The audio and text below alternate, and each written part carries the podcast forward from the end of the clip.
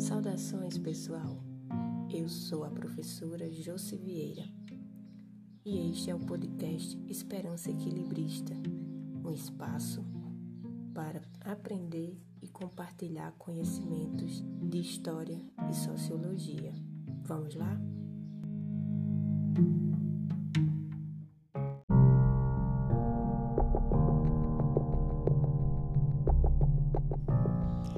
Tema deste episódio é Religiões no Mundo Antigo, do politeísmo aos grandes sistemas monoteístas.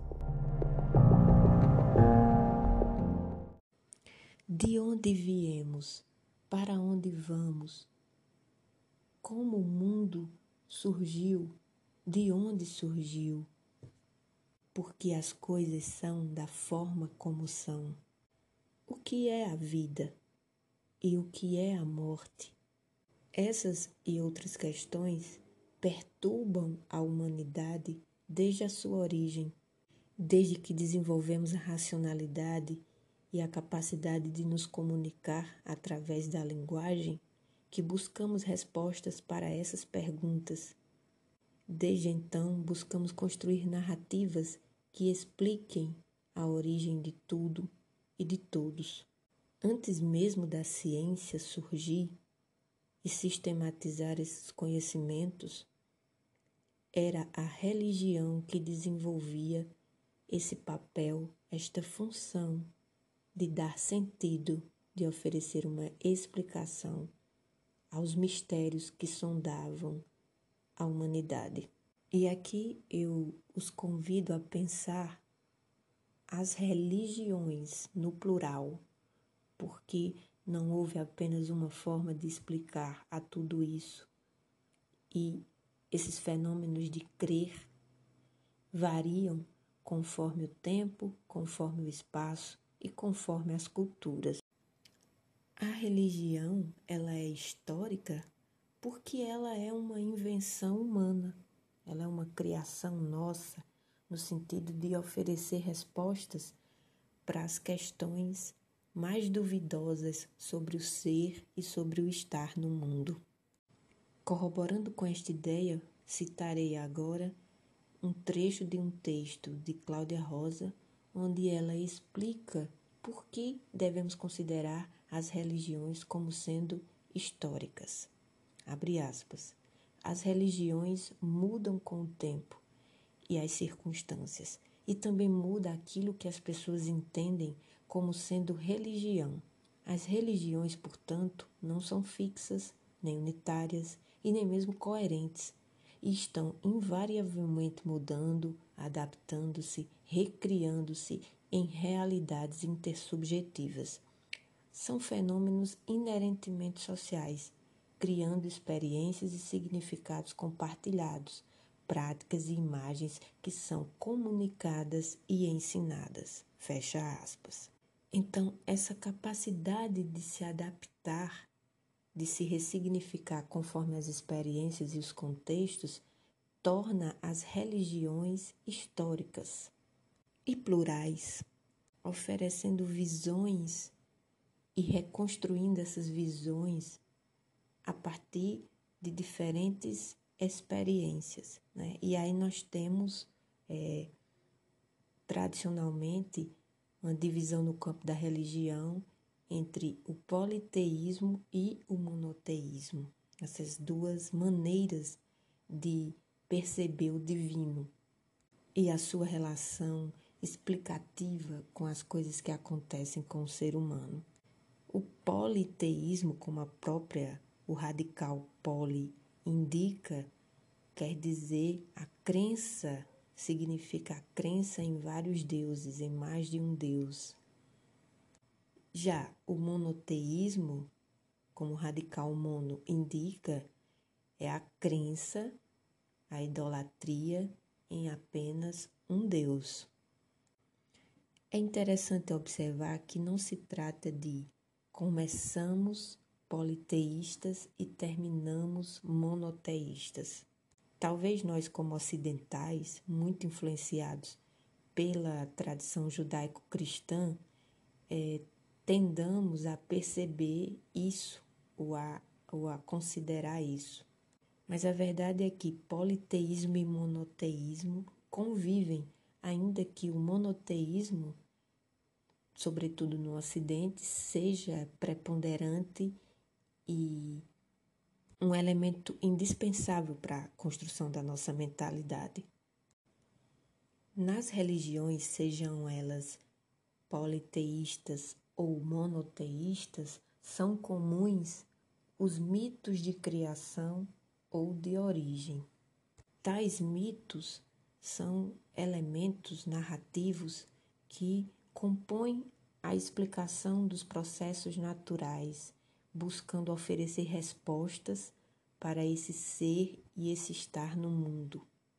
Desde os primeiros tempos, alguns tópicos, alguns temas são essenciais para os mitos, são norteadores, tais como a criação do mundo, a origem da humanidade e o pós-morte. Segundo Gralha, abre aspas, os mitos também passavam um tipo de moral, concepção de ordem e caos e valores éticos que deveriam ser seguidos e ensinados às próximas gerações. Fecha aspas.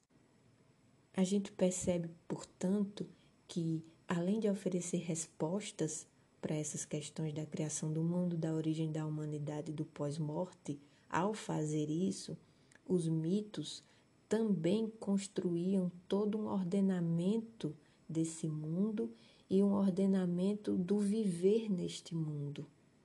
Um ordenamento do passado originário e um ordenamento do presente, da vivência presente. E até mesmo uma ética seja um direcionamento do comportamento das pessoas a partir desses temas centrais.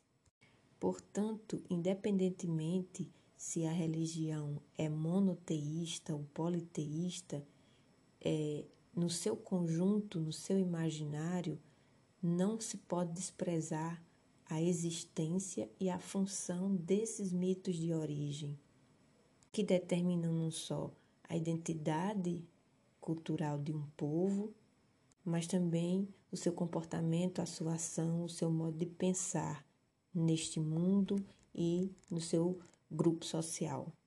Fazendo uma viagem pela história em busca da origem ou dos primeiros indícios das religiões, nós remontamos à pré-história, aos períodos paleolítico e neolítico, nos quais nós temos como primeiras pistas de como é, a humanidade entendia essa sua relação com o mundo e com a própria passagem do tempo a partir dos resquícios arqueológicos dos sepultamentos. Mas por quê? Porque eles indicavam, eles nos dão pistas sobre como é, os homens e mulheres daquele tempo imaginavam a vida após a morte. A questão da morte é fundamental para a construção da identidade da, de homens e mulheres no mundo, desde o princípio dos tempos. Por ser, por ser a morte um mistério, ela é também um tema direcionador da vida, dos diferentes grupos sociais e culturas, nos diferentes espaços do globo terrestre. Outra coisa que nós percebemos também é a questão do culto à fertilidade e, por conseguinte, as grandes deusas. Perceberemos que no, no princípio é, esse enfoque na divindade feminina, muito atrelada à ideia da terra, fertilidade desse solo, essa associação mulher e natureza e geração de vida. Complementando essa ideia, vou citar um trecho de um texto do Paulo Funari, onde ele destaca essas questões. Abre aspas. Nas cavernas encontramos pinturas que retratam cerimônias religiosas.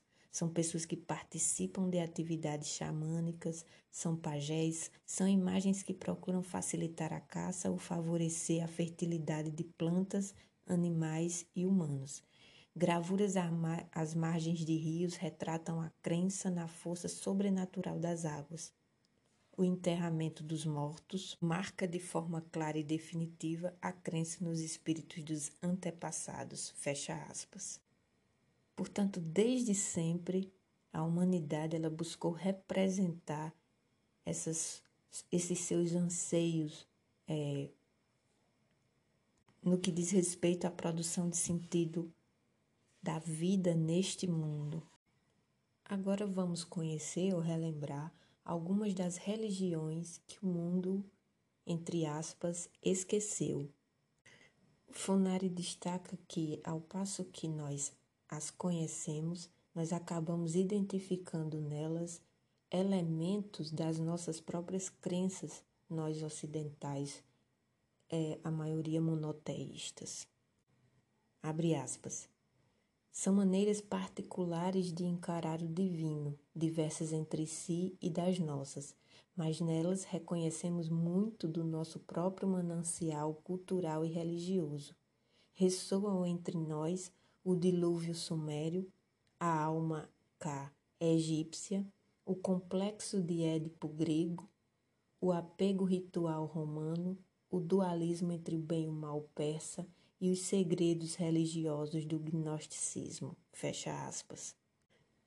Então, percebemos que essas diferentes religiões que já não existem mais, elas tiveram uma influência cultural muito grande na própria formação das narrativas monoteístas, dos eventos monoteístas, como por exemplo o caso do dilúvio que está na Bíblia, a mitologia grega que continua preponderante no pensamento ocidental, em muitos casos estruturante, de forma a oferecer metáforas para diversos comportamentos e a análise dos mesmos e os discursos comuns sobre os mesmos.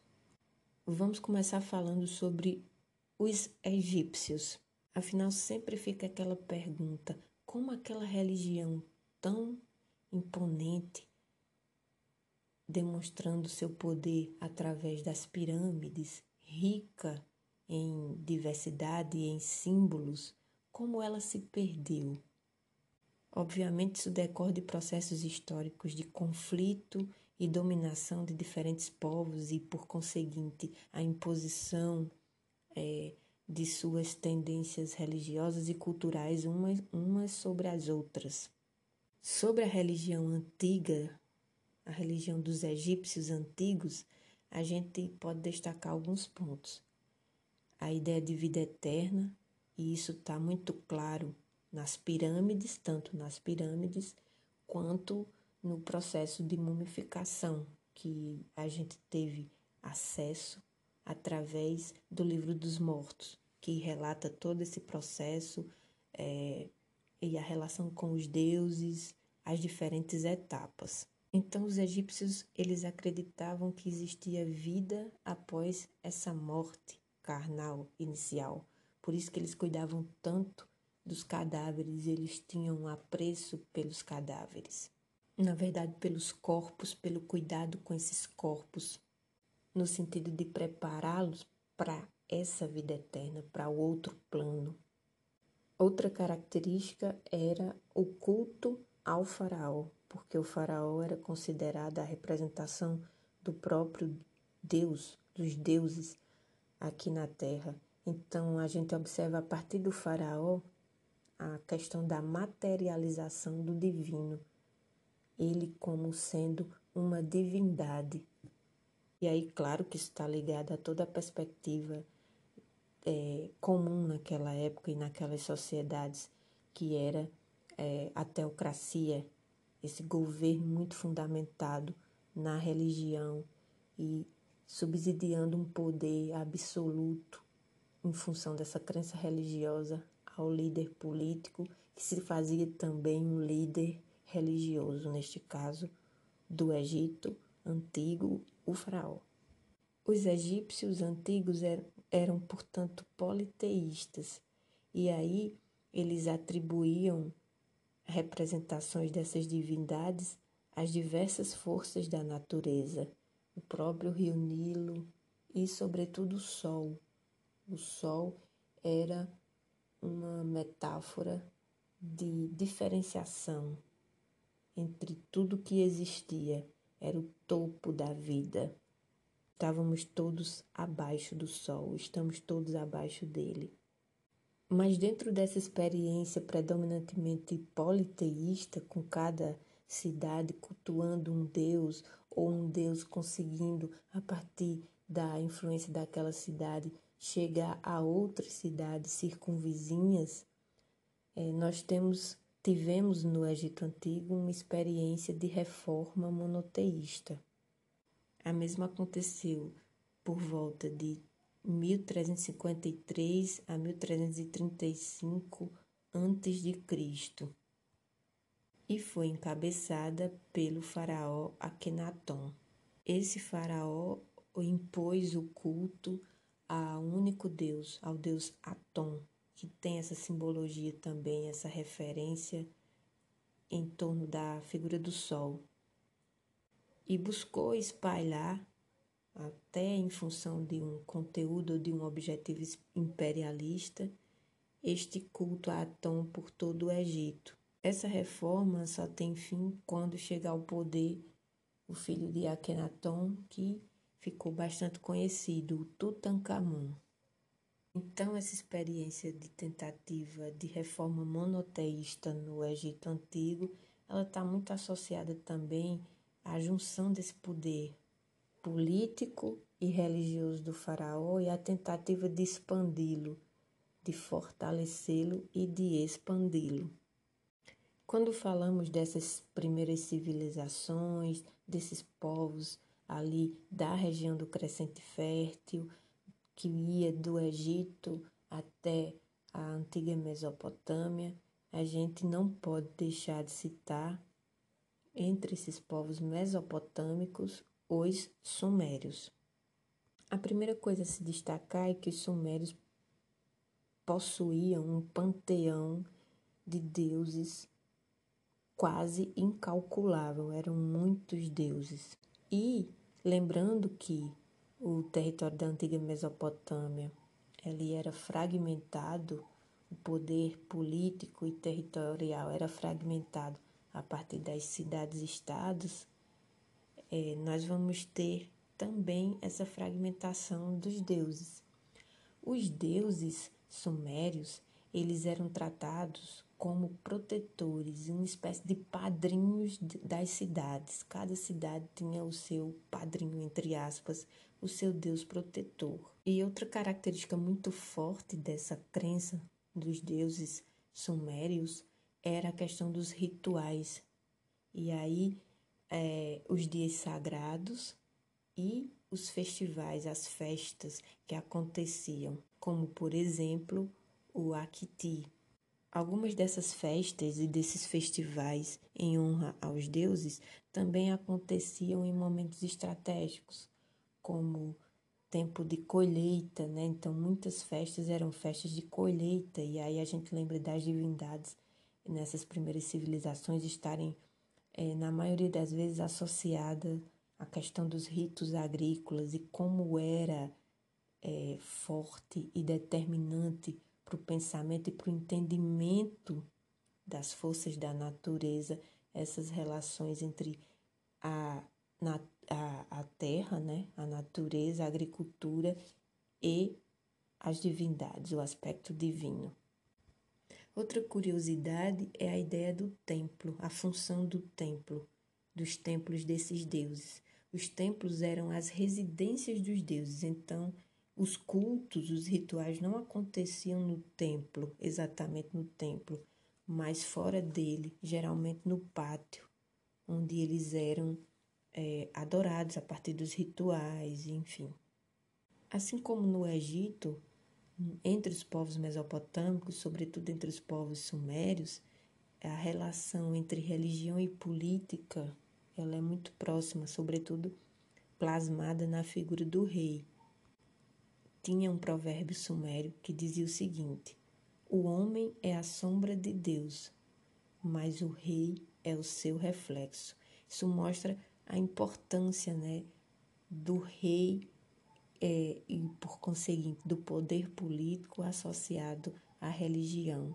Essa característica essa prática de divinização da figura do monarca, do líder, que é mais um elemento estruturante das teocracias, algo que acaba gerando a ausência de contestação daquele poder que é tratado como absoluto.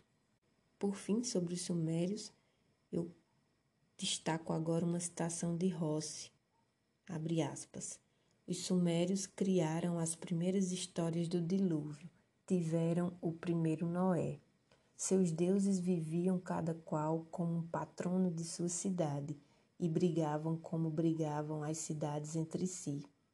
Os sentimentos humanos confundiam-se com os divinos, já que as divindades foram criadas à imagem e à semelhança de seus adoradores.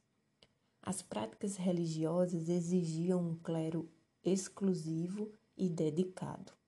Os astros controlavam a vida dos homens e o horóscopo servia para guiar os humanos nas agruras de uma vida urbana violenta e difícil o homem, criado do barro por um sopro divino, e as cidades bíblicas de Ur e Babilônia lembram o quanto a Bíblia deve a esse antigo povo mesopotâmico. De fato, na Bíblia há a presença ao longo da narrativa de vários lugares, de várias cidades da antiguidade. Haja vista que a história dos hebreus ela se entrecruza com a história de egípcios de mesopotâmicos, de persas, árabes, romanos, gregos. Então, esse intercâmbio cultural também constrói essas narrativas da religião, a história mesma das religiões. Outro povo cuja religião não existe mais, todavia, continua causando fascínio pelo seu conjunto de mitos, de narrativas mitológicas, são os gregos.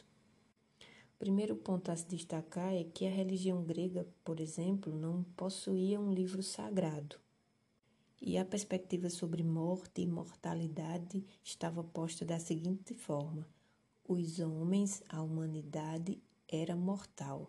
Aqueles que eram imortais eram os deuses então a imortalidade era uma condição divina.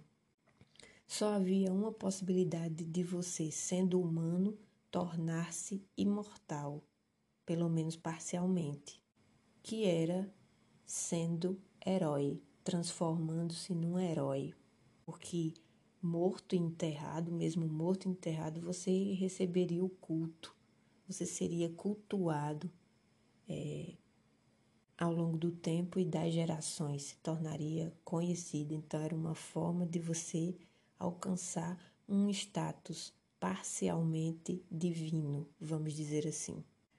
Apesar de não possuir um livro sagrado, existem algumas obras literárias da época, dos gregos antigos, que nos ajudam a compreender o sistema mitológico riquíssimo que eles construíram. São elas a Ilíada de Homero, Teogonia de Hesíodo, Édipo Rei de Sófocles e As Bacantes de Eurípides. Ao longo dessas narrativas poéticas, dramatúrgicas, nós temos alguns indícios é, de como eram essas crenças, quais eram os deuses, a personalidade desses deuses que vai se fazer muito forte nesse sistema mitológico deles. Sobre os rituais, nós podemos destacar a, a existência de sacrifícios e também das festas. Os próprios Jogos Olímpicos, as competições que aconteciam eram formas de comemorar e de honrar aos diferentes deuses, as divindades. Então, quando os gregos se reuniam para competir, eles não estavam só competindo, é, eles estavam também adorando e praticando a sua religião, a sua crença, agradando aos deuses. No que diz respeito aos romanos, ainda no mundo clássico, é, a religião ela tem uma origem rural, muito associada à visão de mundo dos camponeses, que eram conhecidos como pagani. Daí é que deriva o nome paganismo. Os pagãos, no caso. A visão religiosa desses camponeses compreendia uma preocupação em, com a harmonia entre os poderes divinos e humanos. Mas, como a gente sabe, Roma se expandiu de forma gigantesca ao longo da antiguidade e manteve contato com diferentes povos. E a partir do contato com esses povos foi ressignificando, reconstruindo as suas crenças, redefinindo essas crenças. A partir do contato com os etruscos, por exemplo, foi que se teceu a tríade capitolina dos três deuses romanos principais, a definição deles como sendo Júpiter, o deus da justiça, Marte, o deus da guerra, e Crino, o deus da união do povo romano. A partir do contato dos romanos com os gregos, essa tríade, ou seja, esse trio de deuses principais, ele é alterado. Agora vão, permanece Júpiter, mas na companhia de Juno, que era representante da força guerreira e da fecundidade, e também de Minerva, que era a protetora das artes e dos artesãos. Outras tendências, também mescladas à filosofia já naquela época, vão ter influências consideráveis na formação dessa religiosidade romana, tais como o epicurismo, o estoicismo, o neoplatonismo e o neopitagorismo. Quando Roma se torna um império, aí ela passa a ter contato, a estabelecer contato com outras religiões, sobretudo com as religiões do Ocidente, e acabam se deparando com a perspectiva dualista, por exemplo, dos judeus e dos persas, a ideia do bem e do mal, no caso dos judeus também, a aproximação com o próprio monoteísmo. Garrafone destaca que na verdade, a religião romana é uma amálgama, ou seja, uma reunião de diferentes tradições religiosas, uma espécie de fusão. É, acolhe toda essa diversidade. Abre aspas. A partir da influência etrusca, da relação com os deuses dos gregos, com os cultos de mistério do Oriente e o monoteísmo judaico-cristão, os romanos recriavam sua tradição religiosa, ora aceitando influências estrangeiras, ora rechaçando-as, o que indica sua dimensão política e de identidade cultural.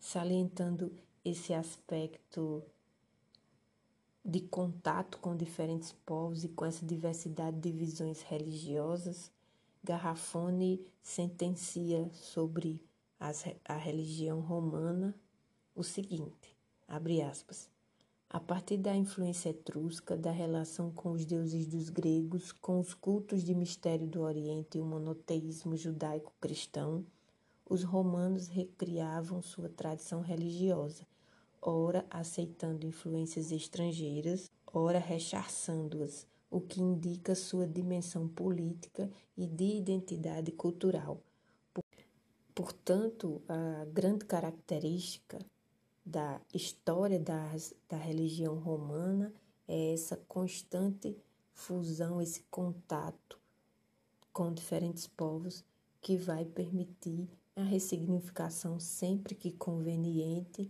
de seu universo mágico religioso. Agora vamos falar um pouco sobre a religião dos persas que por sinal é muito interessante. Para começar, ela é conhecida como Mazdeísmo ou Zoroastrismo. Zoroastrismo porque ela foi fundada por um homem chamado Zoroastro, conhecido como Zoroastro ou Zaratustra. Foi esse personagem que fundou esta religião. Alguns estudiosos a consideram a primeira religião monoteísta, porque ela bagunça um pouco o politeísmo que era predominante na, naquele momento da história, construindo uma visão dualista. Então, o bem e o mal, o preto e o branco, a guerra e a paz, essas questões estão muito fortes no, no, na construção da visão religiosa do mundo persa. E aí, nesse processo de eleger uma divindade máxima, está o Aura Mazda, que era o deus principal, tornou-se o deus principal dos persas na visão proposta pelo Zoroastro e que era considerado o Senhor Criador e Supremo. Ele estava sempre acompanhado nas representações que eram feitas, de, feitas dele dos seus filhos, neste caso gêmeos. Um deles, Spenta Mainiu, que era uma espécie de espírito benfeitor, representava o bem, o lado bom, e Angra Mainu, que era o oposto, o espírito destruidor, ignorante, maligno, aquele que em tese teria originado a morte. O zoroastrismo, que foi muito forte ali na antiguidade, é, foi perdendo espaço ao longo do tempo e hoje ele é cultuado em pequenas regiões do Irã e da Índia, né, que era justamente ali naquele território, nas, naquelas fronteiras que os persas dominavam aquela época. Há templos do zoroastrismo, do, do masdeísmo, né, o masdeísmo associado à figura da divindade Aura Mazda, nos Estados Unidos, eu indico uma série sobre Deus, protagonizado, um documentário do protagonizado pelo Morgan Freeman. E tem um episódio que ele fala do masdeísmo, ele vai em busca dessas referências madeístas, né? Masdeístas, é, é considerada a religião do fogo. O principal legado do zoroastrismo, segundo Tati, é o seguinte, abre aspas, Zoroastro foi o primeiro a conceder ao próprio homem o livre-arbítrio, a responsabilidade por seus atos e pensamentos. Também foi pioneiro ao contemplar o julgamento individual baseado na ética pessoal. Como resultado desse juízo, pode-se chegar ao paraíso ou ao inferno. Segue-se a ressurreição do corpo e, finalmente, o julgamento final estes preceitos se tornariam comuns a muitas outras religiões, como o judaísmo, o cristianismo e o islamismo. De fato, quando você pensa no livre-arbítrio, quando você pensa no julgamento, ideia de paraíso e de inferno, geralmente você associa aos sistemas monoteístas judaico-cristãos e também ao islamismo. Mas é interessante notar como essas referências estão em outras religiões antiguíssimas também, muito mais antigas talvez. E imaginar como elas podem ter sido compartilhadas, ressignificadas e compreendidas pelos diferentes povos, culturas, etnias que transitavam ali na região do Oriente Próximo. Bem, Obviamente não dá para falar de todas as religiões que já não existem mais, e aí nós destacaríamos as religiões dos povos celtas, dos vikings e tantas outras que nós não temos mais praticantes, vamos dizer assim, nos tempos atuais.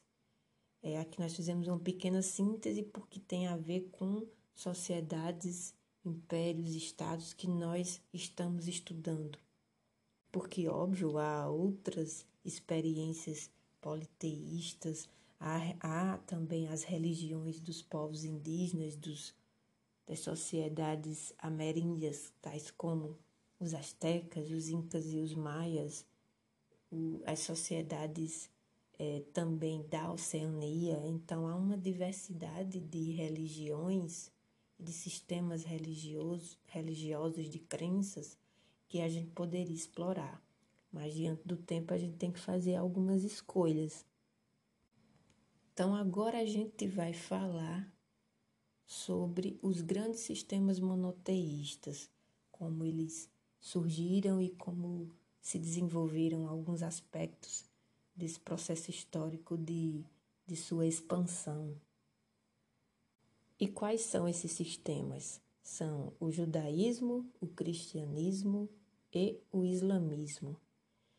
E vamos fazer essa viagem por essas religiões, é, considerando que elas, todas elas, se desenvolveram, surgiram e se desenvolveram e se expandiram a partir de um lugar geográfico específico, que foi ali no Antigo Oriente Próximo, do Egito às terras mesopotâmicas, posteriormente dominadas pelos persas, pelos romanos, pelos macedônicos, enfim. Esses sistemas monoteístas, eles vão se destacar porque vão pregar e expandir a crença no único Deus e num Deus também onipotente. Desses três sistemas, do judaísmo, cristianismo e islamismo, aqueles que influenciaram consideravelmente na cultura e na mentalidade ocidental foram o judaísmo e o cristianismo. Então, muitas vezes a gente se refere ao pensamento judaico-cristão, a ética judaico-cristã, por quê? Porque ambos tiveram um papel fundamental na construção do que hoje a gente compreende como Ocidente, sobretudo do ponto de vista da moral, dos comportamentos, do costume, de uma ética religiosa. Vamos começar então falando um pouco sobre o judaísmo. O judaísmo é uma religião monoteísta que remonta ao segundo milênio antes de Cristo e que tem sua origem atrelada à história do povo hebreu, de etnia semita. Em termos geográficos, o judaísmo se desenvolve entre as regiões do Egito e da Mesopotâmia, sobretudo na parte da Palestina, da atual Palestina, onde ficava Canaã que, a certa altura do desenvolvimento é, dessa crença judaica, foi tomada, foi estabelecida e definida como uma terra prometida por Deus aos judeus, ou hebreus no caso. A história dessa promessa entre Deus e o povo hebreu começa com Abraão que era um pastor e morava na região de Ur, na Mesopotâmia, na cidade de Ur, e que, através de uma revelação de Deus, a quem ele chamou de Javé, parte rumo à região da Palestina em busca dessa tal terra prometida que Deus havia reservado para os hebreus. Essa aliança entre Deus e Abraão é o que marca a origem do monoteísmo e o que define também, é, historicamente, é, a ideia de que os hebreus, os antigos hebreus e atualmente os judeus seriam, em tese, o povo escolhido por esse Deus, por Javé. Outra característica muito interessante do judaísmo é a ideia de messianismo. É, muito em função da sua história em busca dessa terra prometida, os hebreus passaram por vários apuros e sempre na promessa da terra e na promessa de, da vinda de um Messias para salvá-los e livrá-los do sofrimento o dia do juízo, o dia do fim, o dia em que tudo, todas essas agruras iriam passar, iriam ser, enfim, concluídas. A espera pelo, pelo Messias por esse redentor do momento final, ela será bastante influente no, na mentalidade do Ocidente, sobretudo ali na época da, das grandes navegações, da expansão marítima portuguesa, é, muito em função da presença judaica naquela região. As crenças messiânicas e milenaristas, como já mencionou um historiador francês chamado Jean Delemou, elas são muito frequentes no imaginário daquela época ali e bebem dessas referências judaico-cristãs voltadas para a crença um, em um Salvador, em um Redentor, em um grande é, herói pacificador e instaurador do paraíso, paraíso é, em suas várias dimensões. Mas é importante destacar que esse monoteísmo hebraico que resultou no judaísmo, ele se trata de um processo histórico longo e marcado também por encontros étnico-culturais naquela região entre o Egito e a Mesopotâmia. Aqui, conforme destaca Silva, abro aspas, o monoteísmo hebraico é uma síntese teológico-cultural produzida pelo povo do antigo Israel ao longo de vários séculos dentro da chamada Era Eixo entre os séculos 9 e 5 a.C. Trata-se do desenvolvimento gradual da ideia da adoração exclusiva a uma divindade, conhecida pelo nome de Yahvé. Essa exigência de adoração a uma só divindade, em meio a uma pluralidade de deuses, é chamada de monolatria. Segundo a intencionalidade do chamado profético, a prática da adoração exclusiva deveria servir de elemento distintivo da pertença à comunidade. Essa exigência de adoração a uma só divindade em meio a uma pluralidade de deuses é chamada de monolatria. Segundo a intencionalidade do chamado profético, a prática da adoração exclusiva deveria servir de elemento distintivo da pertença à comunidade religiosa dos fiéis desta, desta divindade específica em meio ou ao lado de outras opções possíveis. Fecha aspas. Então a gente percebe como esse monoteísmo hebraico ele tem a ver com é, a crença nesse Deus como um elemento de distinção em relação a um contexto politeísta que permeava os povos daquela região. Ao mesmo tempo em que você crer em um único Deus e esse Deus ser, esse único Deus ser Yahvé, é, significava você se distinguir, se diferenciar e esse processo de diferenciação gerar um pertencimento àqueles que compartilhavam dessa crença.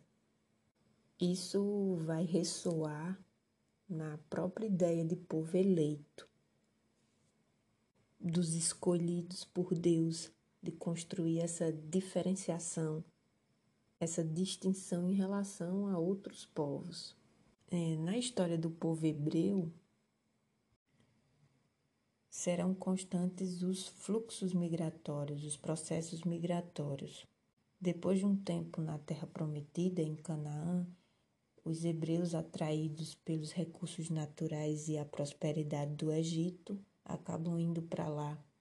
Na época, aquela região era dominada pelos Ixos, que é, somente posteriormente foram expulsos pelos egípcios. E aí, quando isso acontece, os egípcios acabam é, escravizando aqueles povos que estavam habitando a região do delta do Nilo, entre eles os hebreus. O retorno para Canaã acontece a partir de Moisés, da liderança de Moisés, que conduz o Êxodo, aquele episódio bíblico conhecido como Êxodo, que nada mais foi do que essa fuga, essa saída em massa de hebreus para a terra prometida, do Egito para a terra prometida. E é nesse processo também que os dez mandamentos da lei de Deus são revelados a Moisés.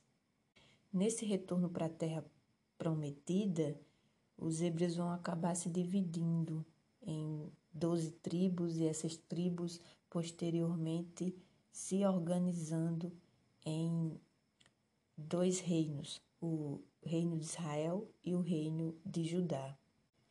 Essa divisão acontece também em função do, do, da morte do último monarca que unificou o povo hebreu, que naquele caso tinha sido o é, Salomão.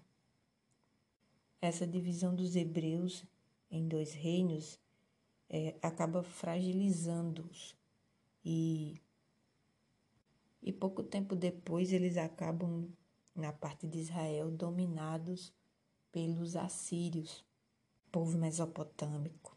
Algum tempo depois, o reino de Judá também é incorporado aos domínios dos babilônicos liderados por Nabucodonosor. Esse episódio da história dos hebreus vai ficar conhecido como o exílio, é, na Bíblia identificado como cativeiro da Babilônia, quando eles vão ser transformados em prisioneiros é, dos babilônios e levados da terra prometida para a região da Babilônia, para serem escravizados.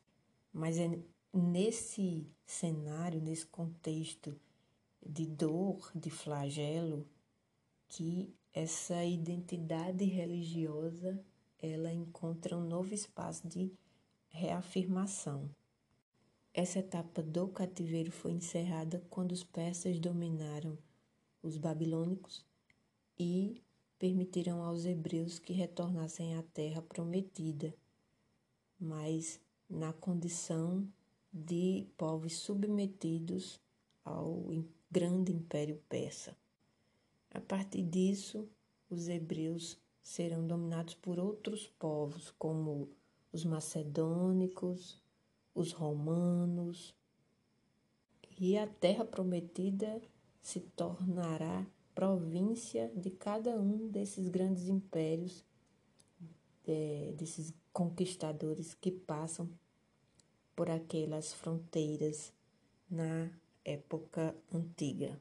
Do ponto de vista da doutrina, a gente pode destacar três aspectos que são direcionadores do monoteísmo hebraico. Primeiro, a ideia de que Yahvé é o único Deus, somente Ele é Deus. Segundo lugar, é, o culto deveria ser anicônico, ou seja, sem culto a imagens, sem idolatria a imagens. E por fim, o princípio da fé em Deus e da ética no cotidiano. Esta ética no cotidiano está associada àquelas leis, normas e regras presentes no livro sagrado dos Hebreus, ou seja, na Torá. Então, além de crer em Deus, você precisava seguir as normas que, em tese, estavam de acordo com essa crença, para não desobedecer a Deus, para seguir uma vida pautada nessa crença e no respeito a esse Deus. Já que falamos na Torá, vamos destacar agora os textos sagrados, que foram e continuam sendo fundamentais para a compreensão do judaísmo, dessa ética judaica. A Torá nada mais é do que o Pentateuco, aquele conjunto de cinco livros é, que formam o Antigo Testamento, a parte fundamental do Antigo Testamento da Bíblia. São eles Gênesis, Êxodo, Números, Levítico e Deuteronômio. Junto com esse Pentateuco, que forma é, a Torá, a base da Torá, a questão das leis, dessas normas e códigos, é, se juntam aos profetas, aos livros dos profetas e aos escritos. E esse conjunto de textos formam a Tanakh, que é, consider... é, é como os hebreus chamam a sua Bíblia, e que para os cristãos correspondem a partes do Antigo Testamento. A prerrogativa desses textos é de que eles foram fruto da revelação divina. Então, é como se essa parte fosse a parte é, das leis, das normas, é, do, conjunto des, do conjunto ético que funda a identidade é, e o destino desses povos na perspectiva de Deus. Mas existe também um outro conjunto de textos que é chamado de Talmud. No Talmud é, constam regras de conduta detalhadas que falam de cada aspecto da vida. É como se fosse uma interpretação daquilo que está presente na Torá e no conjunto que forma a própria Bíblia hebraica. Então, funciona nesse sentido como um complemento da Torá. Além disso, no, no Talmud estão contidos diferentes aspectos que dizem respeito às tradições judaicas de uma forma geral.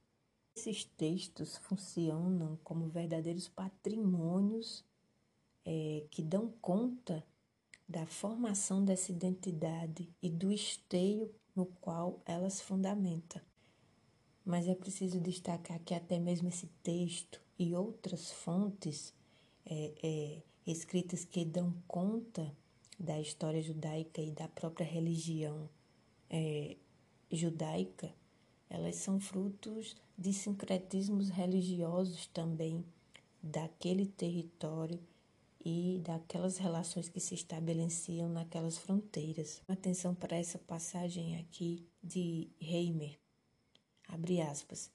O patrimônio de textos, orações, mitos, etc., do monoteísmo oficial foi forjado a partir de uma diversidade de elementos culturais e religiosos disponíveis no contexto do Antigo Oriente Próximo, no qual se dão movimentos integrativos e movimentos disjuntivos. Como nós já havíamos destacado com relação aos romanos, há esse filtro, né? As religiões, elas filtram ao longo do, do seu processo de constituição elementos diversos, porque de diversas culturas, porque elas são fruto, elas são invenção cultural, sobretudo, elas são invenções do homem. Então elas as referências que as constituem podem ser variadas e ao mesmo tempo se constituírem como próprias, como peculiares. Continuando as. Ainda segundo Reimer, abre aspas. Assim, a síntese do credo monoteísta, conflitivo em seus momentos originários, possibilitou a construção de identidades culturais desterritorializadas para distintos agrupamentos de judeus na Babilônia, no Egito, na Ásia Menor, no Império Romano e outros espaços. Mesmo fora de seu contexto originário, tais grupos se sabem cultural e religiosamente identificados nos quadros de uma pátria portátil, como o famoso pensador judeu Abraham Heschel chamou os textos religiosos do judaísmo os textos sagrados passaram a ser eles mesmos, em sua forma canônica, o critério norteador da construção identitária dos grupos judaicos ao longo dos tempos.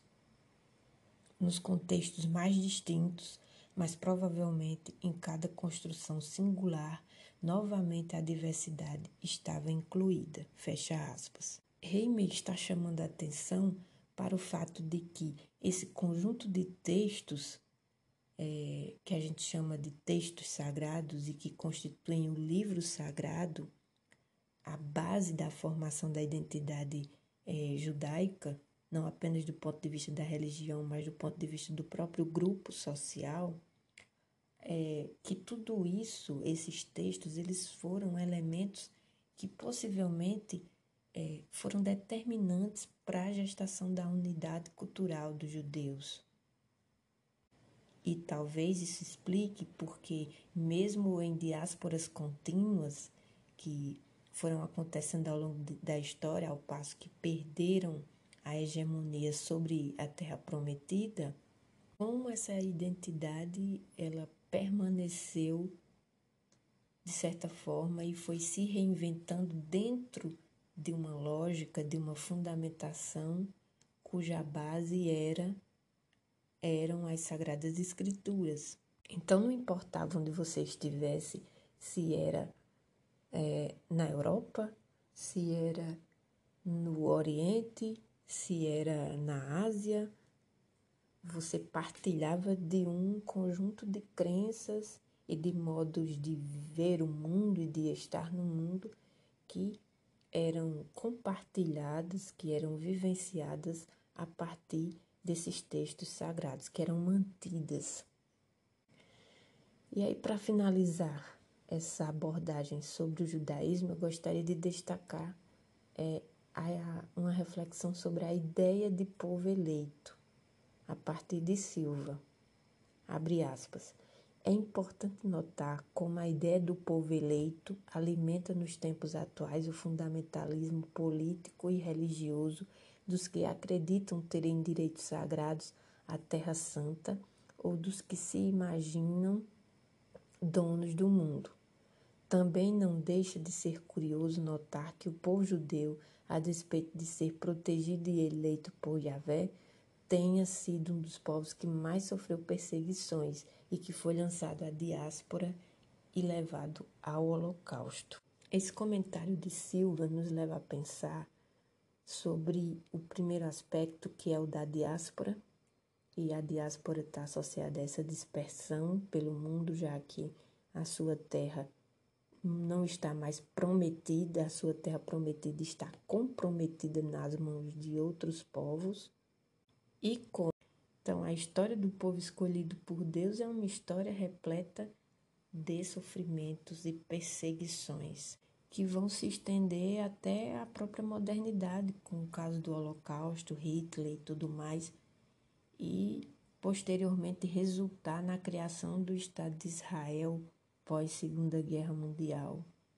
E a criação desse Estado de Israel tem a ver com é, um requerimento histórico do, da, do lugar, do território, com base numa identidade é, nacional, uma identidade pátria que permanece historicamente, ainda que esteja desterritorializada, fora daquelas fronteiras iniciais.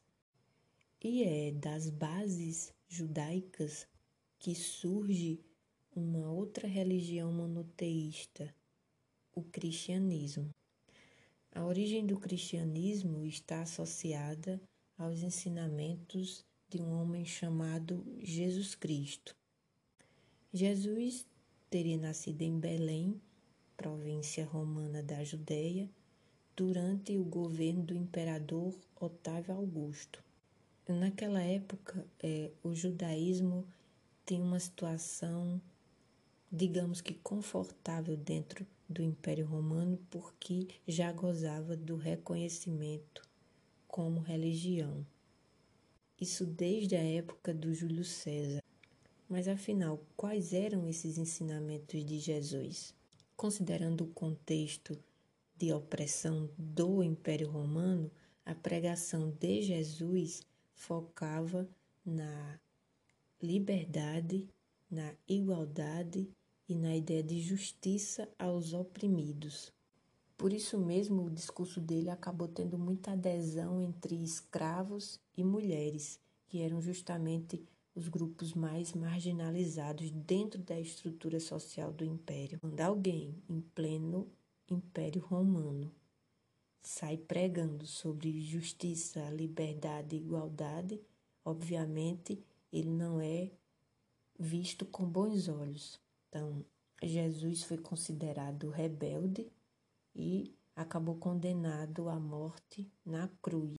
Uma das faltas graves de Jesus, também para ser considerado rebelde, para acabar condenado à morte, foi o fato de que é, ele e seu grupo de apóstolos, de, de discípulos, se negavam a cultuar o imperador, e o imperador era objeto de culto, era também considerado um ser divino. Ok, mas como mesmo após a morte de Jesus, a sua condenação, o cristianismo conseguiu se expandir, se difundir pelo Império Romano? Bem, esse processo de difusão ele tem origem na ação dos apóstolos, é, continuando as pregações de Jesus baseadas no Evangelho, né, nas, nas lições de Jesus nos, nas diferentes regiões do Império. Então, esse trabalho apostólico foi primordial para a difusão do cristianismo. Só que é, os seguidores de Cristo, né, eles também serão perseguidos. Até o início do século IV, o que ocorria era uma alternância entre períodos de muita perseguição e períodos de paz. A princípio, os militares romanos não viam no cristianismo uma grande ameaça mas apenas como uma ramificação do judaísmo, uma espécie de seita judaica. Por outro lado, o cristianismo já começava a incomodar setores do judaísmo, que viam nessa nova religião uma ameaça à hegemonia monoteísta do judaísmo. Os judeus não reconheciam Jesus como sendo o Messias, o Salvador. E nisso, é, judeus e cristãos acabavam se diferenciando. Mas quais foram exatamente as condições a partir das quais aconteceu a expansão do cristianismo? Kenneth nos aponta alguns caminhos. Abre aspas. Talvez o cristianismo não se expandisse de maneira tão bem-sucedida caso o Império Romano não tivesse existido. Podemos dizer que o Império era o tambor de gasolina à espera da faísca da fé cristã. Os elementos unificadores do Império ajudaram na expansão do Evangelho. Com as estradas romanas, as viagens ficaram mais fáceis do que nunca. Então, para Kenneth, as condições possíveis para essa difusão partem da própria estrutura do Império Romano, é, desde as estradas até o idioma, enfim, há todo um conjunto de circunstâncias a partir das quais o cristianismo pôde usufruir desses benefícios para a sua própria expansão, chegando aos lugares mais recônditos da Europa, a região do norte da África, ao Oriente, tudo isso a partir da engrenagem do Império Romano. Tá, mas há um momento na história em que o cristianismo ele é elevado à condição de religião oficial do Império Romano. Então, ele sai de uma condição de ser uh, apenas uma seita, entre aspas, perseguida, para ser uma religião oficial, a religião oficial do império. Esse processo de oficialização,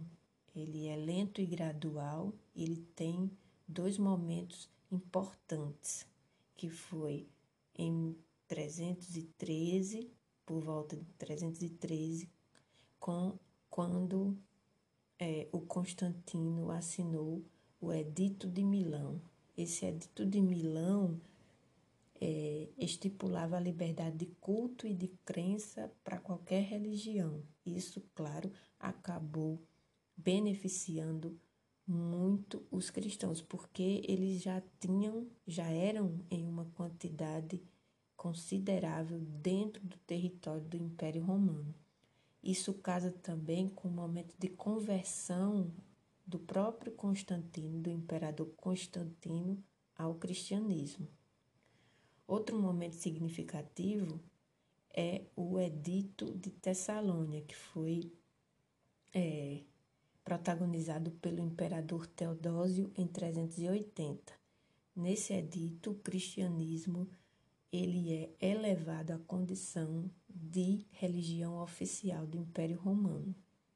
Ao passo em que ele se torna essa religião oficial, é, são proibidos os cultos e as crenças pagãs. Então, o paganismo sai do centro de protagonismo para o rebaixamento e a proibição que antes era vivenciada pelo cristianismo.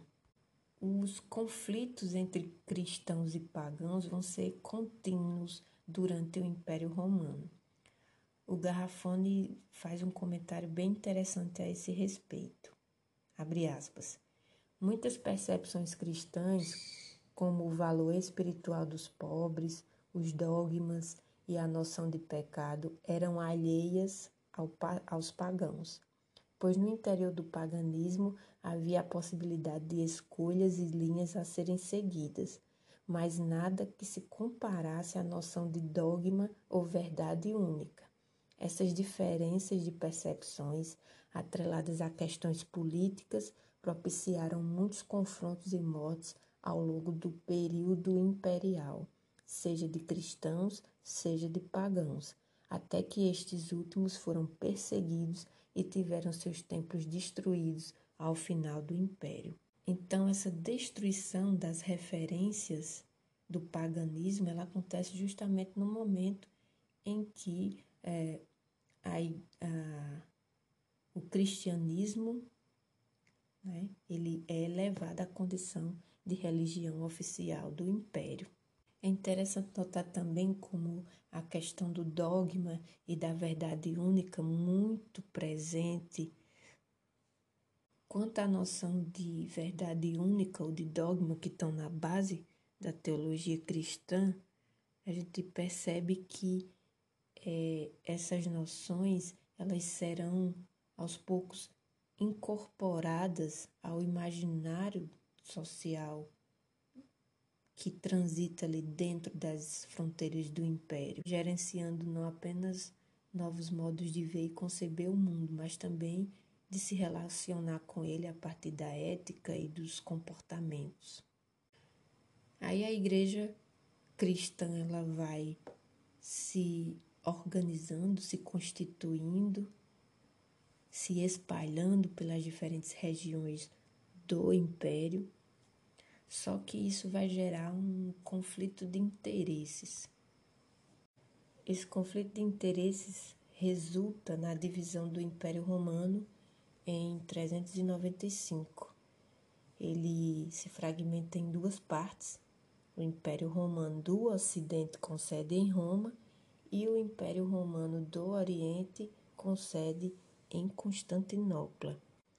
Constantinopla tinha esse nome em homenagem ao imperador Constantino, mas antes da dominação romana era Bizâncio, uma antiga colônia grega, e atualmente é Istambul, capital da Turquia. Séculos mais tarde, já no contexto da Idade Média, também por razões de interesse de ordem religiosa, é, a igreja será a vez da igreja cristã se dividir, no evento que também ficou conhecido como Cisma do Oriente. Cisma significa justamente divisão. Isso aconteceu no, em 1054 as razões para a divisão nessa igreja cristã são variadas. É, havia muitas distinções culturais mesmo entre a parte ocidental e a parte oriental do Império Romano. E isso, obviamente, influenciava também no contexto da própria religião cristã. Os cristãos do Oriente, ou os bizantinos, como ficaram conhecidos, é, rejeitavam, por exemplo, a questão da idolatria às imagens, que era muito comum na igreja é, romana, né, na sede em Roma. E isso se transformou na chamada questão iconoclasta, a negação do culto às imagens. E essas várias distinções foram responsáveis por gerar a própria ideia de heresia. Então, aqueles que discordavam, que apresentavam visões distintas que de certo modo questionavam esse lugar do dogma cristão romano é, eram considerados hereges. E foram muitos ao longo da história. Outra questão interessante é que, enquanto o Império Romano do Ocidente ele passa por sucessivas crises ao longo da sua história, ao ponto de se fragmentar e gerar a estrutura que será a base para a própria formação da Europa medieval, o Império Romano do Oriente, com sede em Constantinopla, permanecia com certa unidade. Então, a figura do imperador ainda exercia um poder muito forte, um poder político e um poder social, cultural. E não queria se curvar à autoridade religiosa de Roma, ao bispo de Roma, que naquele tempo ainda não se chamava Papa. No Império Bizantino, no Império Romano do Oriente, o imperador queria continuar exercendo um poder, não queria se curvar diante da autoridade religiosa. Ele também queria ser uma, autoridade acima da autoridade religiosa. Esse fenômeno vai ficar conhecido como cesaropapismo, quando a autoridade religiosa ela é submetida à autoridade secular, imperial, que neste caso era o imperador do Império Bizantino. Ainda no campo das heresias, eu gostaria de destacar o arianismo, que foi uma doutrina, uma visão de cristianismo que foi considerada pela Igreja Romana um desvio da tradição cristã e, ao mesmo tempo, provocou uma reforma dentro da concepção ortodoxa, que foi aquela que vigorou é, na parte oriental do Império Romano. Eu cito esse trechinho aqui de um texto de Magalhães, Abre aspas. Quando falamos em arianismo, referimos-nos à doutrina cristã sobre Deus defendida em princípio por Ário, um padre da Igreja de Alexandria no começo do século IV, que insistia na inferioridade e na dependência do Cristo Palavra em relação ao Pai, o único Deus por natureza. Aos olhos da ortodoxia triunfante, Tal doutrina seria considerada uma grave heresia, e durante séculos Ário foi visto como protótipo do heresiarca. Fecha aspas. A questão, portanto, era basicamente como conciliar a importância de Jesus e o lugar de Jesus na crença cristã, na crença monoteísta, considerando também o lugar de seu Pai, de Deus. Então, como uma religião é, permaneceria monoteísta, se afirmava monoteísta, crendo em um só Deus, quando é, este Deus se manifesta em tese aqui na Terra através de Jesus. E aí surge a controvérsia. Se Jesus é divino, como então explicar a ideia de um único Deus? Quem é Deus e quem é Jesus nesse processo de identificação da divindade? Desse ser superior. Vocês hão de supor que essa visão diário causou um verdadeiro reboliço naquela época, porque a igreja cristã justamente estava baseada nas nos ensinamentos de Jesus, no Evangelho, e Jesus se colocando como filho e enviado de Deus. E aí, quando se questiona esse lugar de Deus dentro da fé, da fé monoteísta, é, se bagunça um pouco da narrativa que até então parecia ser unânime. Aí Magalhães complementa: para os arianistas havia um só Deus. Cristo seria apenas a palavra, o Verbo, o Logos divino, um instrumento nas mãos de Deus, único e inefável Cristo apenas instrumento para a sua mensagem, Logos. Uma outra visão da divindade cristã, mais unitária e mais centrada no Deus Pai. Então a gente percebe que dentro do próprio cristianismo há uma revisão em torno do caminho monoteísta que essa religião estava tomando. aqui para os arianistas, para resolver esse conflito de se Jesus é, é divino, então quem é Deus? Então, que crença é essa que se afirma como só Deus?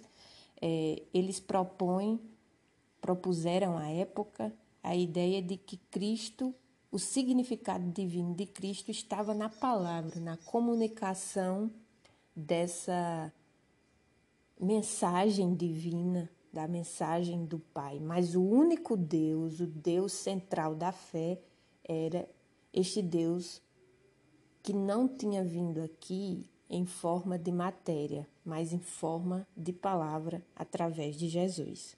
É uma questão bem controversa de fato que nos gera muitos questionamentos, mas fica aqui para a gente refletir como é, nem sempre a formação dessa mentalidade religiosa cristã foi unânime, foi unitária, que ela apresentou rasuras, cisuras, e que isso é importante para a gente compreender é, a historicidade do cristianismo, ou seja, a sua condição de fenômeno social, cultural, é, que atravessa o tempo que vai sofrendo as ressignificações que os diferentes sujeitos em diferentes épocas lhe atribuem.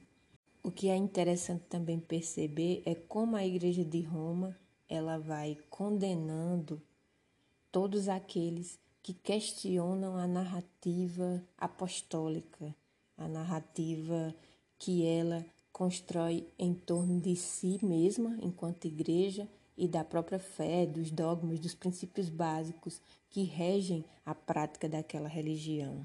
E a todos esses que eram considerados questionadores, que eram considerados por esses questionamentos perigosos à própria fé, eles chamaram e definiram como hereges. A gente geralmente ouve falar em heresia quando estudamos Idade Média e essas heresias estão intimamente associadas ao, à influência que a Igreja Católica, que o catolicismo teve na Europa medieval, na formação de sua mentalidade, de seu imaginário. E aí eu chamo a atenção para a compreensão desse processo de lugar que oferece um lugar de protagonismo à Igreja Católica durante esse período. Como, afinal, isso se construiu? Vamos partir então do conceito de cristandade, como se formou esse, como se construiu historicamente esse lugar de poder da Igreja Católica, um poder econômico, um poder político, um poder é, social e um poder cultural. A construção dessa rede de poder pela Igreja acontecia a partir de sua relação para com a sociedade civil mediada pelo Estado. Mas como assim? Qual a interferência do Estado na construção do poder da Igreja Católica? A história do desenvolvimento da Igreja Católica, do cristianismo ocidental, está intimamente relacionada à sua proximidade com o poder estatal, uma proximidade que começa lá desde o Império Romano e que tem aqueles marcos é, que nós já conversamos antes, que foi a, o Edito de Milão por Constantino e o de Tessalônia por Teodósio. Essa aproximação inicial com o imperador Constantino no século IV, ela tornou-se fundamental primeiro para garantir a liberdade de culto e para estreitar as relações da igreja com o Estado romano. E este processo é aquele que conduz a Igreja Católica à condição de instituição. Então ela sai, ela ela realiza, realiza uma transição, ela sai de uma condição de uma comunidade de pessoas em torno de uma fé para o status de uma instituição social, religiosa, com poder político e poder econômico. Isso será construído de forma mais enfática nesse período de crise do Império Romano, que culminará na desfragmentação do território e na construção da mentalidade, da cultura e das relações feudais na Europa medieval ocidental. E nesse processo, a Igreja Católica, ela se aproxima dos povos germânicos. A história da Igreja Católica nesse período de transição da história antiga para a história medieval é traçada a partir dessa aproximação com os povos germânicos. Por exemplo, os francos, o do Império Merovingio, Carolíngio, Carlos Magno, Pepino e tantos outros. E é esse processo que conduz o surgimento de uma igreja atrelada ao Estado, com uma importância social, desde os costumes mais triviais até as decisões políticas mais complexas. Sobre essa ingerência do Estado sobre a igreja, o Carlos Oliveira destaca, abre aspas, se por um lado essa sujeição descaracterizou a Igreja cristã em relação às suas propostas iniciais, permitiu, por outro, sua visibilidade como instituição religiosa e cultural dominante. Conseguiu a reconversão dos germânicos arianos e a conversão dos pagãos, estabelecendo uma Europa cristã, onde a sociedade civil e comunidade dos fiéis formavam uma única entidade Além disso, graças à sua organização interna, à sua herança cultural romana e o apoio dos soberanos, a Igreja Cristã tornou-se a principal instituição de toda a Idade Média. Fecha aspas. Peraí, professora, você está falando de uma sujeição da Igreja Católica ao Estado, mas a gente aprende que durante o período medieval na verdade, parecia que todas as outras instituições é que estavam sujeitas à igreja. Bem, essas são simplificações que a gente aprende e que não condizem com a especificidade dos processos históricos. Quando nós estamos falando da ingerência do Estado sobre a igreja, nós estamos chamando atenção para os processos de negociação de interesses. Né?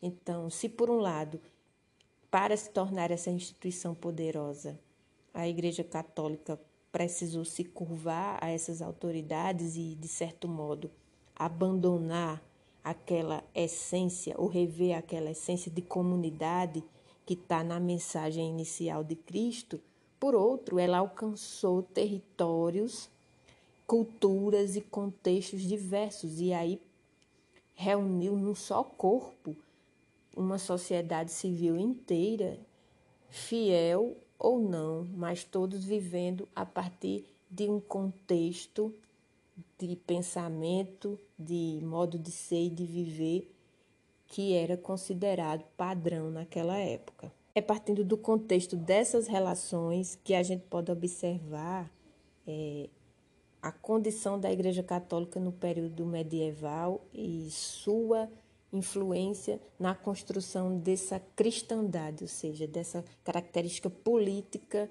de sua ação durante aquele período. Afinal, a Igreja Católica foi uma das mais importantes senhoras feudais daquele período, pois, a, pois além de possuir prestígio social, também possuía um considerável patrimônio econômico, fruto dos vários tipos de impostos que arrecadava, dentre eles o dízimo. Isso está muito interligado à visão teocêntrica da época, é, que era a base ideológica para o poder da Igreja Católica e para a própria dinâmica das relações sociais naquela época. E o que é uma visão teocêntrica? É justamente a visão religiosa como centro de todas essas relações e da produção da vida social. Então, Deus é, justificava, era o ponto de partida de todos os discursos e de como eles justificavam essas relações. Por tal motivo, a igreja tornou-se uma instituição tão importante para a dominação econômica e cultural com base nesse discurso teocêntrico, a ponto de ser ela a instituição responsável pelo exercício da justiça através dos tribunais da Santa Inquisição, o Santo Ofício, que julgavam os comportamentos das pessoas à luz dos dogmas pregados pela própria igreja. Mas esse domínio ele foi sofrendo fraturas, sobretudo no período chamado de Alta Idade Média. Essa visão de mundo ela começa a entrar num processo de transição de imaginário, que culmina no século XVI com uma nova onda reformista, com uma nova cisão no seio do cristianismo. Esses movimentos foram justamente as reformas religiosas que deram origem ao protestantismo. Então, se antes a igreja cristã havia se dividido em igreja católica apostólica romana e igreja ortodoxa, Agora, um novo tipo de cristianismo, uma nova leitura cristã surgia, que era, no, neste caso, o cristianismo protestante, surgido ali dos questionamentos é, de Martim Lutero, de João Calvino e tantos outros reformadores, Wycliffe e tantos outros que é, contribuíram significativamente para um movimento de fragmentação do cristianismo ocidental. Dessas correntes protestantes, ali no início do, das reformas, nós temos o luteranismo, o calvinismo e o anglicanismo. O luteranismo que se espalha pelo que hoje é Alemanha e França, o calvinismo na região é, da Suíça e também da Inglaterra, e o anglicanismo que surge de, justamente de uma desavença entre o poder real e a igreja, quando as monarquias nacionais já eram uma realidade na Europa Ocidental e viam na Igreja Católica, quando não uma aliada, uma ameaça a seus interesses, fossem eles de ordem pessoal, de ordem econômica, de ordem política. Enquanto isso, a Igreja Católica, que ia perdendo espaço na Europa, é, se fortaleceu ou encontrou um novo caminho através da parceria com as nações ibéricas que lideraram é, no Atlântico a expansão marítima europeia, pelo menos em seu princípio, e que, juntamente com a Igreja Católica, vão promover um processo de conquista no território americano, pautado num ideal de evangelização e de conversão cristã católica das pessoas que habitavam esse continente. Neste caso, os povos indígenas, ameríndios, os povos originários. O que podemos concluir de uma forma geral a respeito do cristianismo é que é uma, uma religião é, preponderante no mundo, muito em função de ter encontrado, a partir das bases romanas, um espaço propício para a sua difusão e, posteriormente, é, a partir da ação expansionista dos europeus em outros continentes, a oportunidade de angariar outros fiéis e de espalhar uma visão de mundo. A religião, nesse momento da colonização, da conquista da colonização de outros territórios pelos europeus, está intimamente associada a esse ideal de cristianização também, em parceria da Igreja Católica com esses países ibéricos, sobretudo, como a gente observa no Tratado de Tordesilhas. Então, isso explica é, porque em cada cidade do interior do Brasil, por exemplo, a gente tem uma capela, uma igreja em honra a algum santo católico, porque utilizamos tantas expressões é, relacionadas a Deus, aos santos, a Maria, a Jesus, no nosso cotidiano, para expressar sentimentos é, e atitudes diversas. Meu Deus do céu, ai minha Nossa Senhora meu São Francisco, meu Padre Cícero, enfim, todas essas essas expressões que muitas vezes são usadas até por pessoas que não são católicas, é, nos dão indícios do quão presente essa instituição foi no processo de construção da nossa história, a influência que ela teve em nosso imaginário, em nossos costumes, na nossa, no nosso modo de ser e na nossa visão de mundo. Agora vamos voltar os nossos olhares para outra religião monoteísta muito importante e de ampla difusão também pelo globo, que é o islamismo. Quando a gente pensa em islamismo, a gente ouve essa palavra, a gente logo associa ah, aos povos do Oriente, sobretudo da Península Arábica, e muito em função do 11 de setembro e de toda a, o investimento midiático hum, e o olhar etnocêntrico que movem a mídia ocidental em sua leitura do, do homem e da cultura oriental, a gente tende a associar aos terroristas, à Al-Qaeda, a um universo de violência que nem sempre tem a ver com a essência histórica com o processo de construção histórica dessa religião. Bem, a história do islamismo passa automaticamente pela história do profeta Maomé, o Muhammad.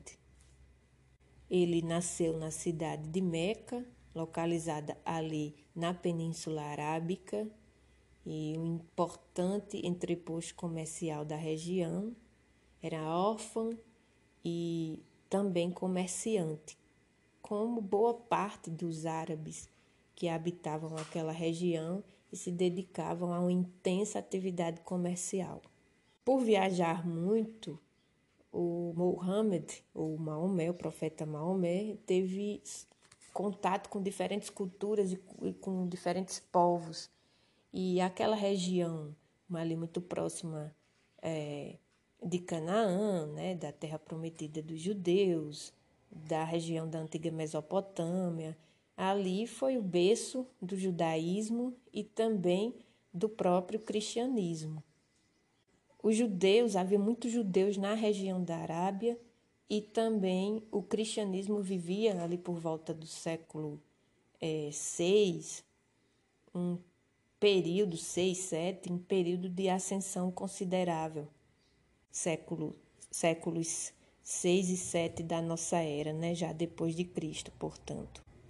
Então, Maomé, de certo modo, já estava em contato com um, uma visão religiosa do mundo pautada no monoteísmo, ou seja, na crença em um único Deus, a quem em árabe é, se chama de Alá. Então, quando uma pessoa árabe ela pronuncia essa palavra Alá, ela está, na verdade, chamando por Deus. Alá é Deus em árabe. A história sagrada, com conteúdos míticos, conta que ali entre 617 e 619 depois de Cristo, numa visita à cidade de Jerusalém, Maomé teria encontrado com Alá no céu. E esse encontro com Allah, ou seja, com Deus, teria sido determinante para a construção daquilo que nós vamos entender como islamismo. A partir de então, é, Maomé vai fazer pregações pautadas nessa ideia de um Deus único e vai com, começar a incomodar as autoridades de Meca, porque Meca já era uma cidade sagrada do ponto de vista da religião no que diz respeito aos diversos cultos politeístas. Aí nós lembramos do culto à pedra negra, né, o meteorito, as oferendas aos deuses, uma prática que inclusive estimulava a economia local. Então, é, essa ideia de Maomé chegar lá pregando a ideia de um único Deus não foi bem aceita pela, pelos poderosos da região. E aí, em 622, ele tem que migrar para uma outra cidade, ali também da Península Arábica, Medina. Esse evento é conhecido como Égira, essa migração do profeta Maomé para Medina, e marca o ano 1, o ano inicial do calendário muçulmano. Chamo a atenção para vocês para a influência da religião na maneira como contamos o tempo, como historicamente contamos o tempo. Nós ocidentais, em, em maioria, seguimos o calendário cristão, também chamado de calendário gregoriano. Portanto, estamos vivendo o ano de 2020 depois de Cristo. Né?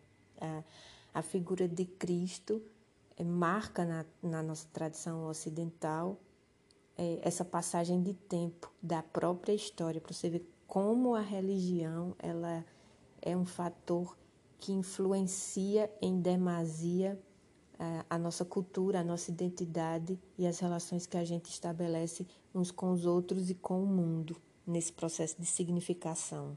Já os judeus, que para os quais Jesus não é uma figura de corte na história que determina um novo rumo para a história da religião, nós estamos por volta de 5780, no ano de 5780, no caso dos judeus. E no caso dos muçulmanos, esse ano de 2020 corresponde a 1442 para é, os muçulmanos. Logo, a gente percebe a relação entre contagem do tempo, cultura e religião, como a religião, as religiões, sobretudo as religiões monoteístas, é, elas são importantes nesse processo de contagem do tempo cronológico, de definição. Mas voltando à migração de Maomé para Medina, ela também marca a formação, o princípio de formação de uma comunidade muçulmana ou islâmica. E o que é esse muçulmano? O que significa islâmico? Significa submisso a Allah ou seja, a Deus, submisso a Deus. A palavra Islã, ela tem sua origem na palavra árabe Islã, cujo final é com M. E além de significar submissão, ela deriva também da palavra salam, que significa paz. Então, os fiéis, os adeptos do islamismo são conhecidos geralmente como muçulmanos ou muçulmanas ou seja, submissos à crença, à fé islâmica, à fé em Alá, em um único Deus que em árabe é, se chama Alá.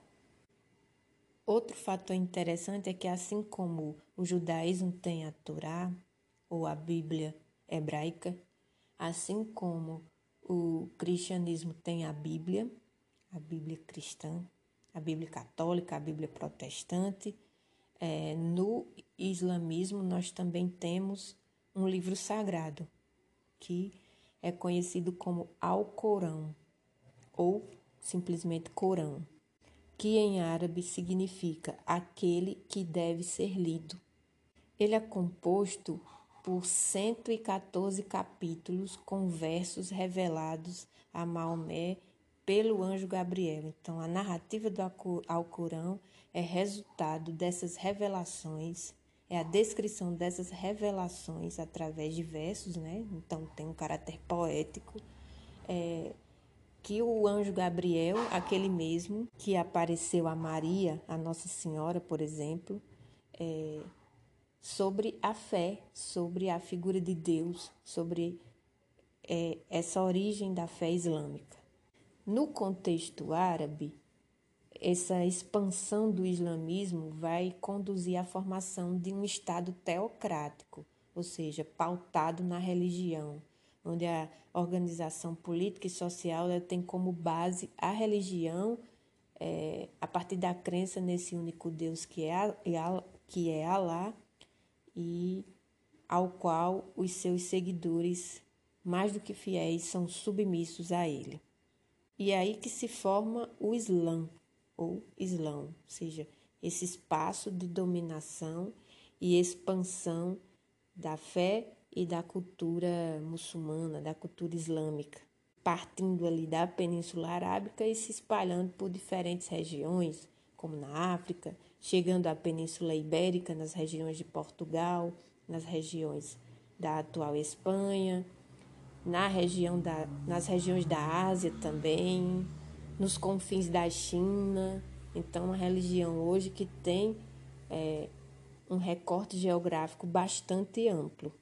Assim como nas outras religiões que nós vimos, o interesse em converter outros, pro, outros povos e o princípio dogmático de é, pertencer, possuir uma verdade máxima, a verdade total em Deus, faz com que esses povos se expandam por diferentes regiões e domine de forma religiosa, mas também social, econômica, territorial, política.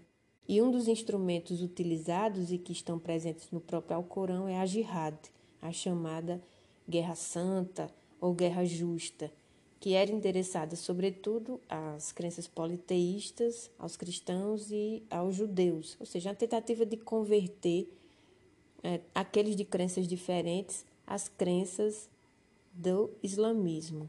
No que diz respeito a essa guerra justa e sua relação com a religião, eu gostaria de destacar esse trecho de Silva, no qual ele diz, abre aspas, o Islã, a exemplo das demais religiões monoteístas, prega a paz e também o combate ao mal, as forças que desviam os fiéis do caminho de Deus. A guerra, portanto, a exemplo das cruzadas e do processo de evangelização cristã, com a descoberta do novo mundo, significa um recurso contra o inimigo que ameaça o equilíbrio da ordem divina. Nisto, os muçulmanos não estão isolados. As religiões se identificam com o bem supremo e se colocam à tarefa de combater o mal com todos os recursos disponíveis.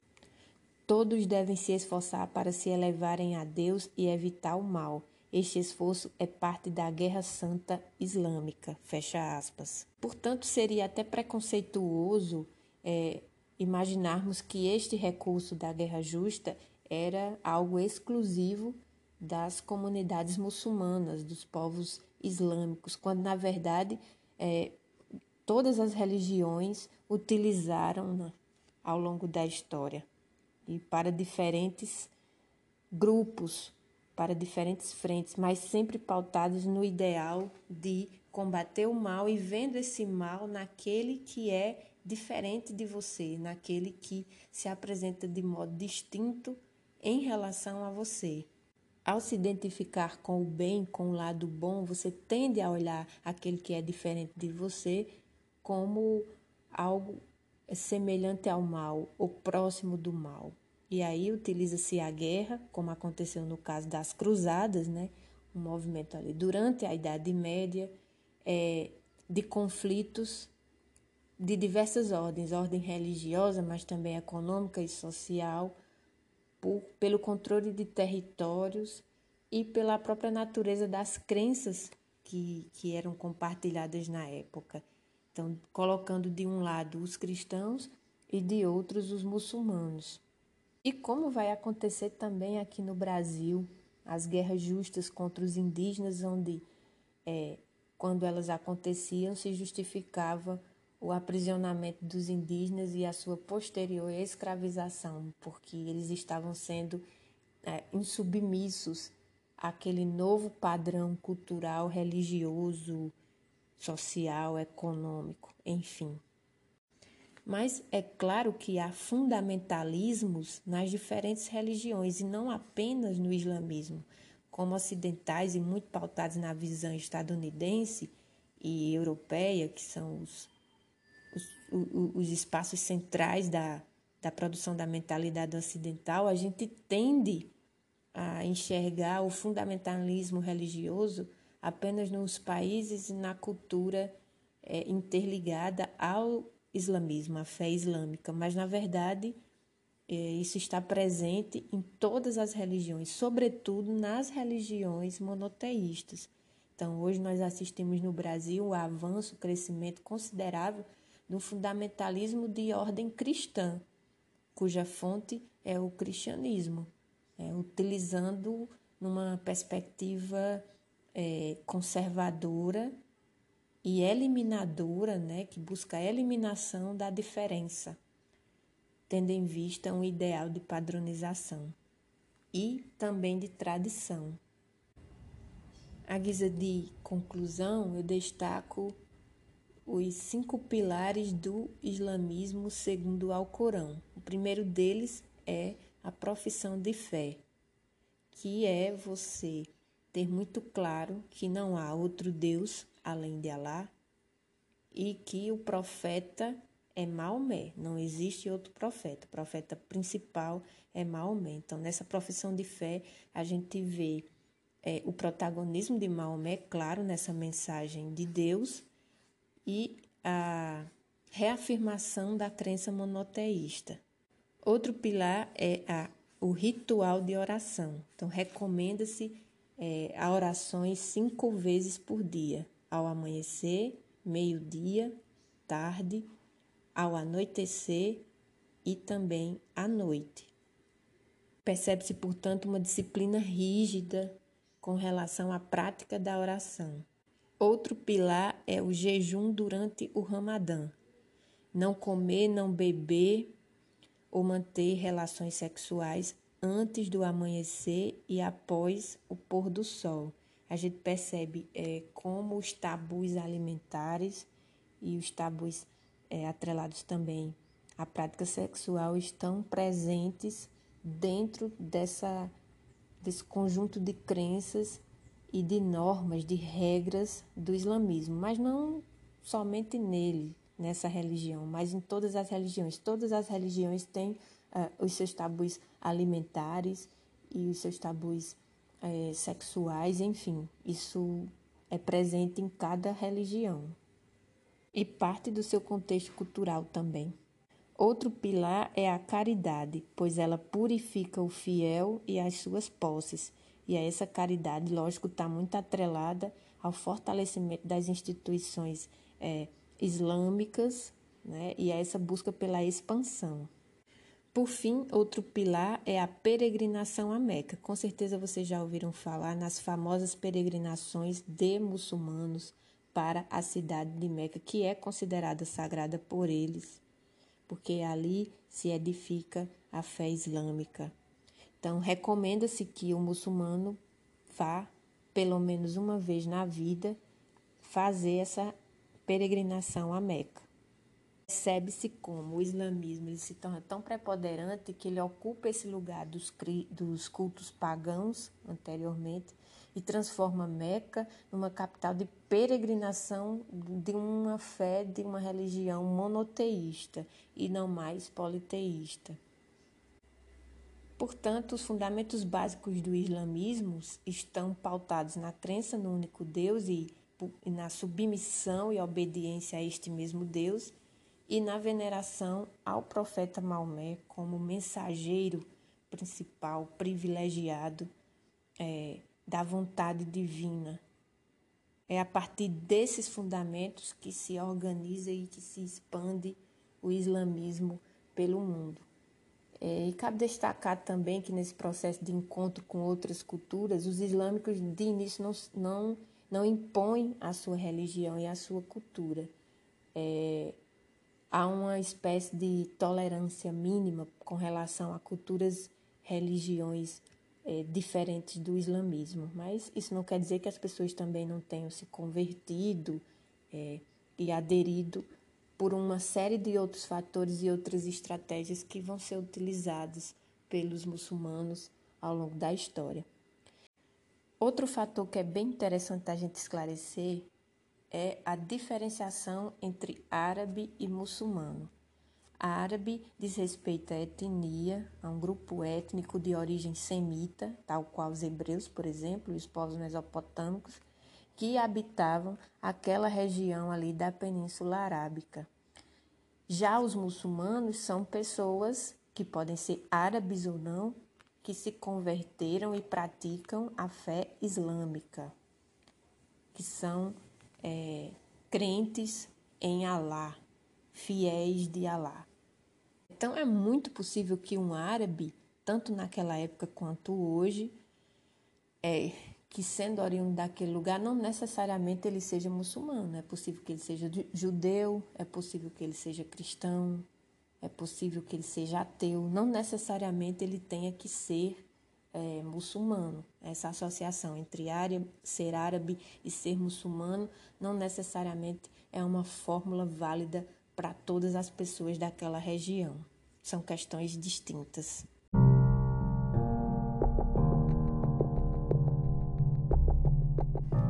Enfim, concluímos este episódio que foi longo em função de tantas problemáticas e tantas questões que poderiam ser abordadas. Não conseguimos abordar tudo, são apenas alguns aspectos é, para pensar e para gerar outras reflexões, tais como, por exemplo, a disputa histórica travada entre judeus, é, cristãos e muçulmanos pelo patrimônio religioso de Jerusalém, a região de Jerusalém, que é considerado um território sagrado por todas essas religiões. Né?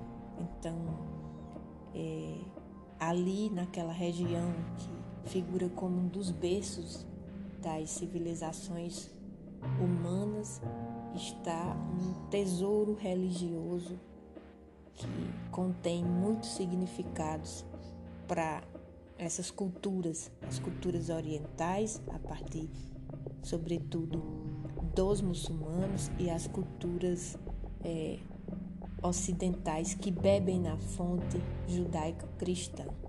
Então, eu agradeço a atenção de todos e até o próximo episódio.